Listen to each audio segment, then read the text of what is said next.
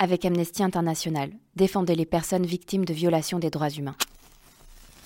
Amelia, salariée d'Amnesty, vous raconte l'histoire de Poppy et Bongeka.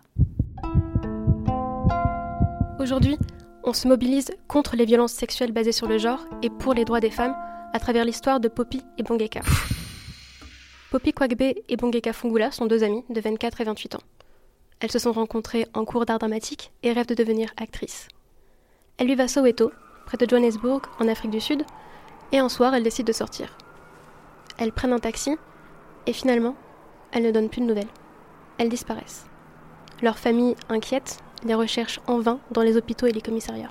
Le 12 mai 2017, Poppy et Bongeka ont été tués par balle. Des traces de sang ont été retrouvées dans un taxi et deux chauffeurs sont arrêtés en possession de leurs affaires.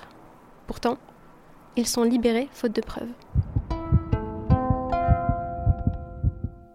Pour les familles de Poppy et Bongeka, l'enquête de police est entachée d'erreurs, voire même d'un certain manque de volonté. Par exemple, la police n'a jamais rendu public les rapports d'expertise, les empreintes digitales n'ont jamais été examinées, et aucun examen n'a été mené pour vérifier si les deux jeunes femmes ont été victimes de viol. Les poursuites ont été suspendues en attendant une nouvelle enquête criminelle, qui à ce jour n'a toujours pas été menée. Poppy et Bongeka ont été tués il y a trois ans, et personne n'a été traduit en justice. Et elles ne sont pas des cas isolés.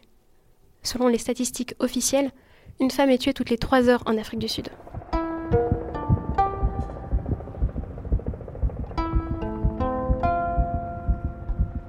Parler de Poppy et Bongeka, c'est mettre en avant les féminicides et les violences faites aux femmes. Se mobiliser pour Poppy et Bongeka, c'est dénoncer l'impunité des auteurs de ces crimes. C'est demander qu'une enquête minutieuse, équitable et impartiale soit menée. Vous aussi, signez la pétition et exigez la justice pour Poppy et Bongeka. Si vous souhaitez agir avec nous, rendez-vous sur le site amnesty.fr ou rejoignez le groupe local le plus proche de chez vous.